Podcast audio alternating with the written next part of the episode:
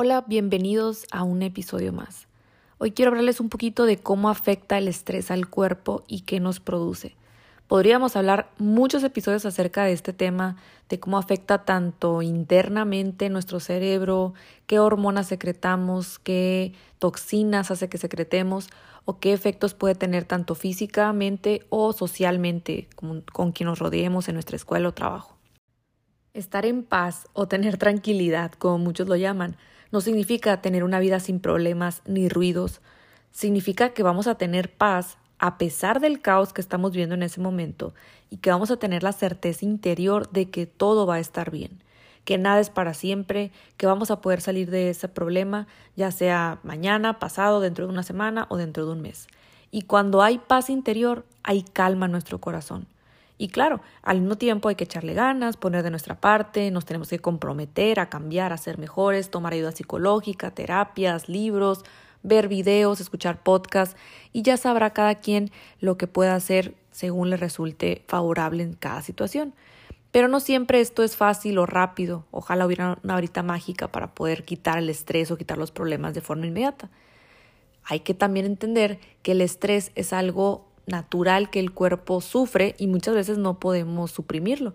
Todo el mundo alguna vez ha sufrido algún tipo de estrés o algún momento de estrés en su vida, ya sea la pérdida de algo material, algún plan que no salió como esperábamos, la muerte de un ser querido, un cambio de trabajo e incluso cualquier otra responsabilidad cotidiana pueden desencadenar un periodo de estrés. El estrés también hay que mencionar que es una respuesta a una amenaza o a un peligro que percibimos, que puede ser algo grave o puede ser algo leve o puede ser algo real o imaginario. Las amenazas activan nuestra respuesta al estrés, lo que incluye factores relacionados como lo que menciona ahorita, el caso, casos de trabajo, finanzas, relaciones personales, problemas en la escuela, en fin. El estrés puede ser temporal por algo que sucedió de manera aguda, pero también puede continuar a largo plazo. Y ahí es lo preocupante, cuando se, se forma un estrés de forma crónica, cuando ya vivimos y nos acostumbramos a vivir con estrés durante, en primero empezamos una semana, después un mes, y al cabo de un tiempo ya pasaron dos, tres años y resulta que hemos vivido con estrés durante todo ese tiempo. Y esto va afectando de poco a poco al cuerpo primero en la parte interna, muchas veces no lo resentimos y después ya empezamos a ver consecuencias en nuestro cuerpo de forma física y después empezamos a ver consecuencias en nuestras relaciones personales. Y todo esto afecta desde las hormonas, el estado de ánimo, muchas enfermedades son desencadenadas gracias al estrés y todos los aspectos de salud y bienestar se ven afectados. Por mencionar algunos, ¿cuáles son esos efectos del estrés en la salud? El impacto del estrés en la salud es bastante significativo, tanto en el aspecto físico como en la parte emocional. Desde resfriados, gripa, depresión, ansiedad, dolor de cabeza, comer en exceso o bien dejar de comer, irritabilidad, enojo, nos va a costar trabajo conciliar el sueño o nos vamos a estar despertando durante la noche, va a haber problemas, incluso problemas cardíacos, problemas de depresión, problemas estomacales, todo lo que tiene que ver con la parte gastrointestinal y vamos a tener problemas de concentración, entre otros más. Y ahí es donde vamos a ver más problemas todavía desencadenados del estrés. Ya no me puedo concentrar igual en mi trabajo, ya no me puedo concentrar igual en la escuela, mis relaciones personales no están tan sanas como deberían porque no me siento concentrado, porque no me siento a gusto, porque tengo mucho estrés. Y hay muchos estudios científicos que avalan todo las consecuencias negativas que tiene el estrés a corto plazo y que muchos lo consideran como que vivimos en super en modo de sobrevivencia. Pero a largo plazo las consecuencias que acarrea para el cuerpo pueden ser devastadoras si no le ponemos un remedio, si no le ponemos un alto.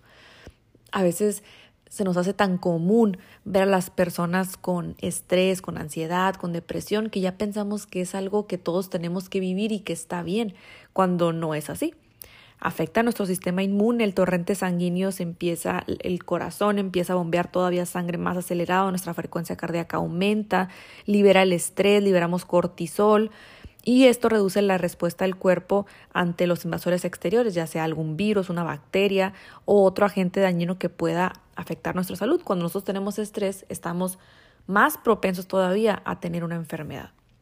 Afecta a nuestra sexualidad, nuestro sistema reproductivo, el sistema digestivo, el corazón, los músculos, tal como mencionan muchos institutos como el Instituto Americano del Estrés, que esto no es novedad, que afecte la primeramente, como les menciono, la parte emocional, la parte mental y después ya empezamos a sentir tensión muscular, me duele la cabeza, me duelen los hombros, te empieza con ese dolorcito en el cuello, en otros casos hasta empieza a temblar el ojo y el estrés provoca una inyección de una hormona llamada también adrenalina que afecta temporalmente nuestro sistema nervioso y esto como resultado hace que nuestro cuerpo esté propenso a ciertas infecciones, a ciertas enfermedades o que reaccionemos también ante las cosas que nos suceden a, nuestro alrededor de una forma que normalmente si no tuviéramos ese estrés no reaccionaríamos así.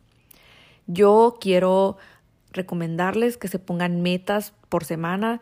Podemos empezar con metas pequeñas como hacer ejercicio, soltar en la manera de lo posible el pasado o las condiciones o las cosas que no están en nuestras manos controlar o cambiar entender nuestro valor, querernos, aceptarnos, darnos la oportunidad de aprender algo nuevo, cuidar nuestra salud mental, tener bienestar tanto físico como emocional y social.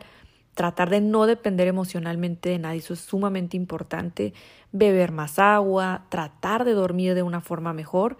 Y esta semana tratar de enfocarnos en nosotros mismos, en nuestras metas, en nuestra paz mental, en nuestra persona en general las, los problemas, las situaciones que estamos viviendo, buenas o malas, van a pasar. Todo eso bueno que estamos viviendo en algún punto se acaba o se agota, se va yendo en declive. Todas esas cosas malas que estamos viviendo se agotan, se acaban, van a ir disminuyendo. Y el que quiere estar va a estar y el que no quiere estar, que siga caminando, tanto en un trabajo como en una relación personal, como en la escuela. Este episodio se lo quiero dedicar precisamente a mis alumnos queridos, adorados, que muchos de ellos me escuchan y si escucharon esto díganme, les voy a subir un punto. Eh, eh, quiero agradecerles a todos los radioescuchas que están escuchando este podcast, este episodio, pero a mis alumnos que siempre me dicen, maestra, me gustó mucho lo que dijo, quisiera que nos ayudara con algún tema de estrés, de ansiedad.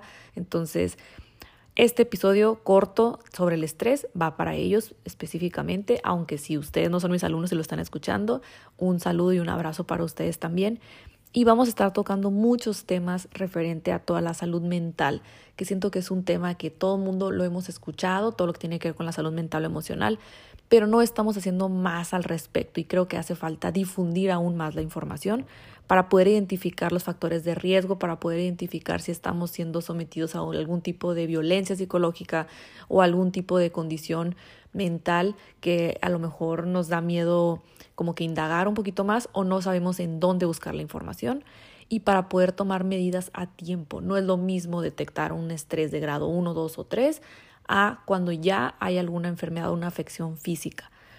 Entonces, pues nada, esto ha sido todo. Espero les haya disfrutado, les haya gustado mucho. Nos vemos a la próxima. Les mando un fuerte abrazo. Bye bye.